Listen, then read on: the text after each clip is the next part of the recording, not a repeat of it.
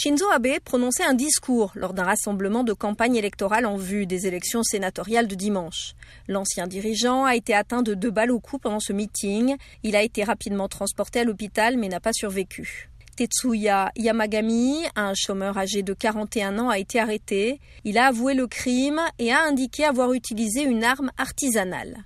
Visiblement très ému, le Premier ministre japonais, Fumio Kishida, a présenté ses condoléances et a déclaré que les préparatifs électoraux vont se poursuivre. Il a promis de ne pas céder à la violence.